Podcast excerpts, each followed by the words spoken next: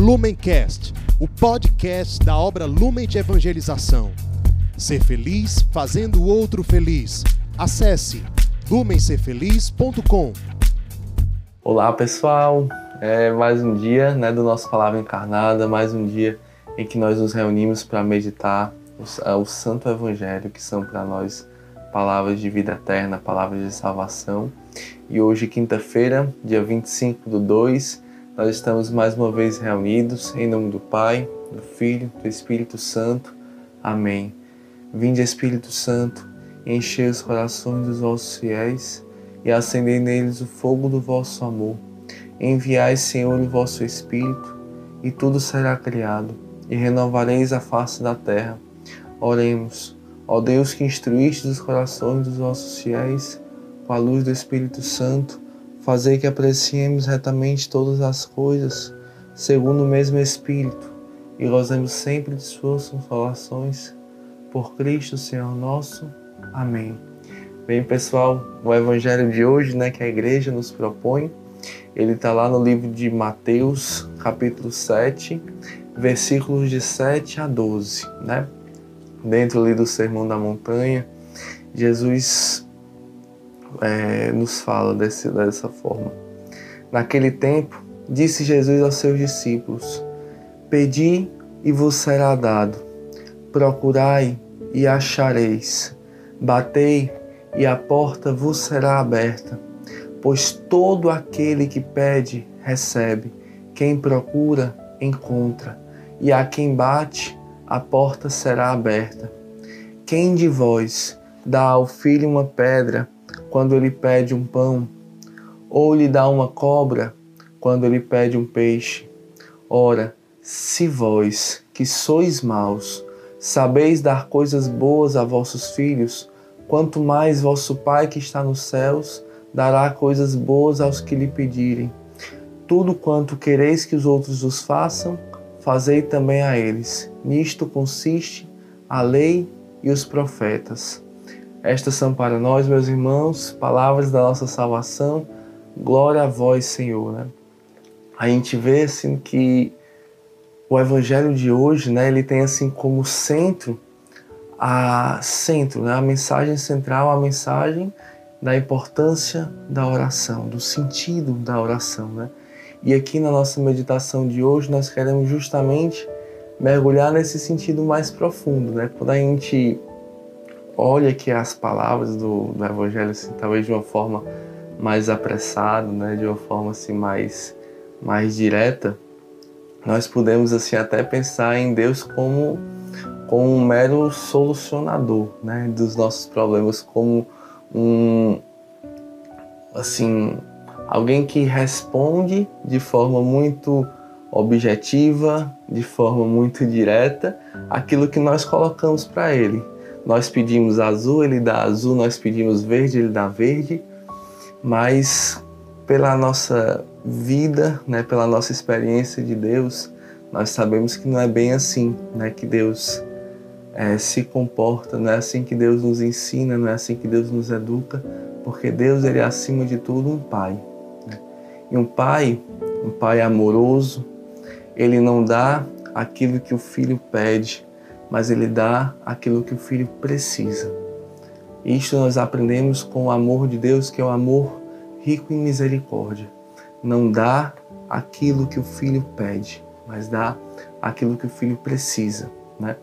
Então, é, rezando né, com esse evangelho de hoje, pesquisando, lendo também, né, encontrei algumas reflexões que Santo Tomás de Aquino nos fazia a três, a três questões muito fundamentais quando a gente lê esse evangelho, né? A primeira, né? Falando aqui com as nossas palavras. Se Deus me conhece perfeitamente, por que que eu preciso dizer para ele quais são as minhas necessidades? Né? Segundo, se Deus não muda porque Deus não muda. Deus ele é o mesmo ontem, hoje, eternamente. Se Deus não muda, do que é que adianta eu pedir? Né? Ele vai mudar o desígnio dele, ele vai mudar a vontade dele porque eu estou pedindo a ele alguma coisa. Terceiro, se Deus é sempre bom, né? E, e o, a palavra de Deus nos ensina isso, né? Que Ele faz nascer o sol tanto sobre os maus quanto sobre os bons e faz chover sobre os justos e os injustos. Será que Ele só vai me fazer o bem se eu pedir? Será que Ele não me faria o bem mesmo se eu não pedisse? Né? Olha que três questões importantíssimas né? assim, para a nossa vida, para a nossa vida de fé, para a nossa caminhada, para mesmo assim, para o sentido da nossa oração. Né? Por que nós rezamos? De que forma nós rezamos? De que forma nós colocamos o nosso coração, a nossa vida, a nossa alma, o nosso passado, o nosso presente, o nosso futuro para Deus? Será que realmente na oração nós entregamos tudo a Deus? Ou será que nós queremos mesmo nesse momento ter o controle, né? Estar com as rédeas na mão? E Santo, São Tomás, né? Ele fala assim de uma forma muito direta. Ele fala assim: não oramos para mudarmos a disposição divina, isto é, para mudarmos a vontade de Deus, mas para conseguirmos o que Deus dispôs que se deveria cumprir pela oração. Olha só que coisa forte. Nós não rezamos para mudar a vontade de Deus, mas para conseguirmos aquilo que Deus já nos deu, né? para conseguirmos pela oração aquilo que Deus já nos deu. Aí vamos para as nossas questões aí que a gente colocou, né, gente? A primeira, primeira questão, se Deus me conhece perfeitamente, por que que eu preciso dizer para ele quais são as minhas necessidades? Aí Santo Tomás ele nos fala que não é necessário fazermos oração a Deus para lhe manifestarmos as nossas necessidades, mas para que nós mesmos consideremos que nelas devemos recorrer ao auxílio divino. O que é que Santo Tomás nos diz aqui, né? Deus ele já sabe. Deus ele já sabe tudo que nós precisamos, ele sabe tudo que nós passamos, todas as nossas angústias, todos os nossos, os nossos sofrimentos. Então nós não precisaríamos, em tese, colocar para Deus nenhuma necessidade. Mas por que, que Deus nos pede? Para a gente colocar para Ele a nossa necessidade. Deus ele nos pede: pedi e recebereis, batei e vos será aberta a porta, buscai e achareis. Todo aquele que pede recebe, porque Deus ele quer o nosso coração. Deus ele quer o seu coração. Ele quer que no momento que você pare para rezar, no momento que você coloca para Ele as suas necessidades, mesmo que Ele já saiba, naquele momento que você se dispõe, você se abre completamente para Ele, você se coloca inteiramente nas mãos de Deus. Você se coloca exatamente como nós devemos estar, dependentes em tudo da Sua providência, do Seu amor, da Sua graça. Então Deus ele anseia por corações disponíveis corações que se abandonam na sua vontade porque esperam tudo de Deus, recebem tudo de Deus e confiam nesse amor perfeito, nesse amor misericordioso que nunca nos desampara. A segunda questão, né? Se nós não podemos mudar a vontade de Deus, por que que nós pedimos? Né? Então aí já vem naquela primeira parte que a gente rezou. Nós não rezamos para mudar a vontade de Deus. Nós rezamos para mudar o nosso coração. A oração, ela dilata o nosso coração para recebermos a vontade de Deus para a nossa vida. Nosso coração muitas vezes ele é muito estreito, ele é muito mesquinho, ele é muito egoísta, ele não está aberto, ele não está preparado. Ele é como se fosse ali uma terra, aquela, sabe aquela terra que o Evangelho fala, que Jesus fala na parábola do semeador? Muitas vezes nós somos aquela terra dura, aquela terra árida, seca, que mesmo que Cristo lance as sementes, não vai brotar nada.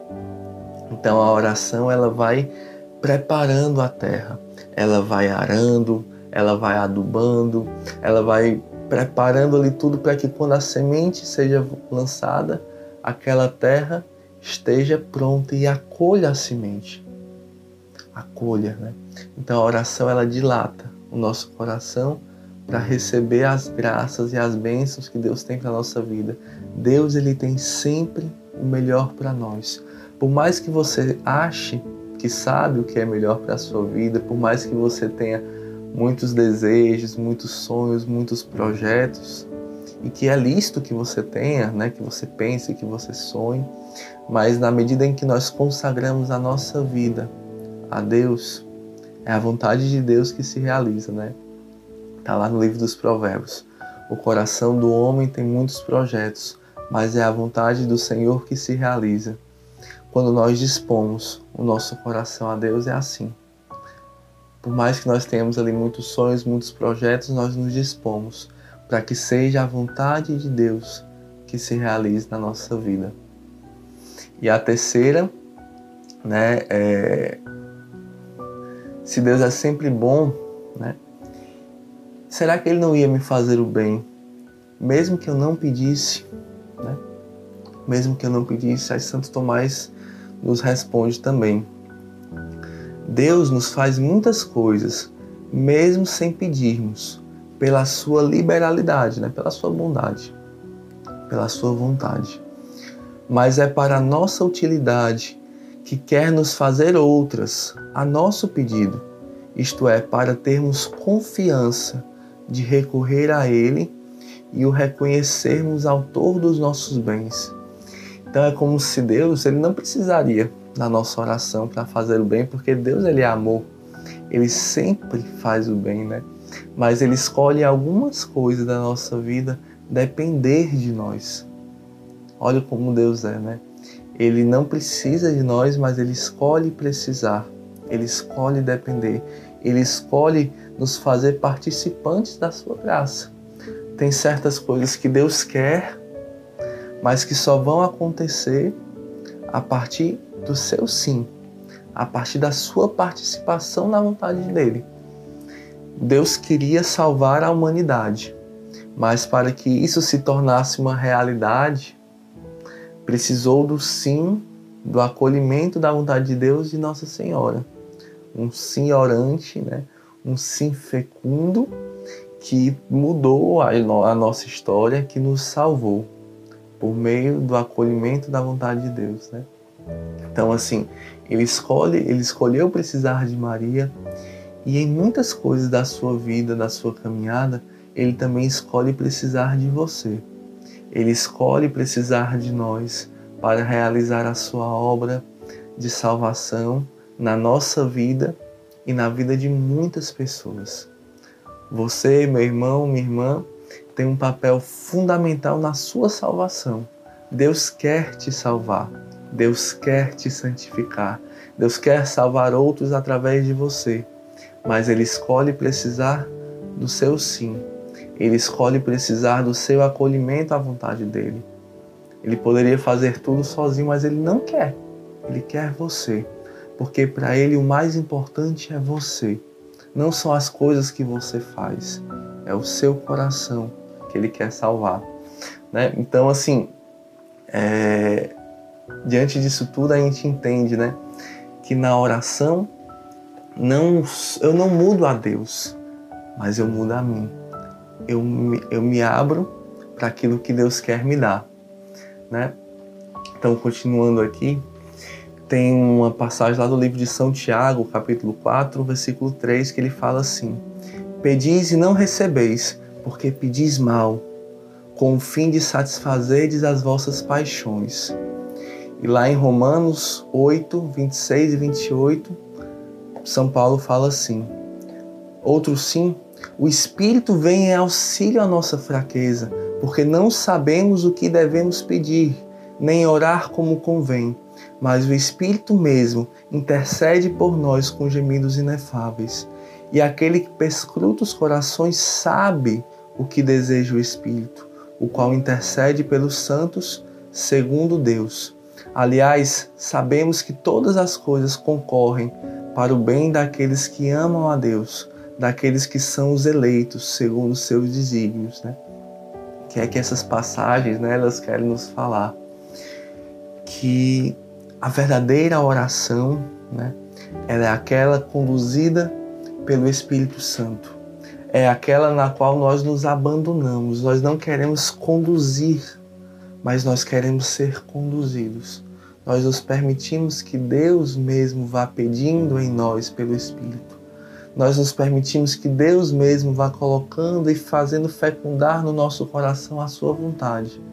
Não é aquela que nós vamos guiando, Senhor, eu quero isso, eu quero aquilo, eu quero aquilo outro, quero dessa forma, naquele momento.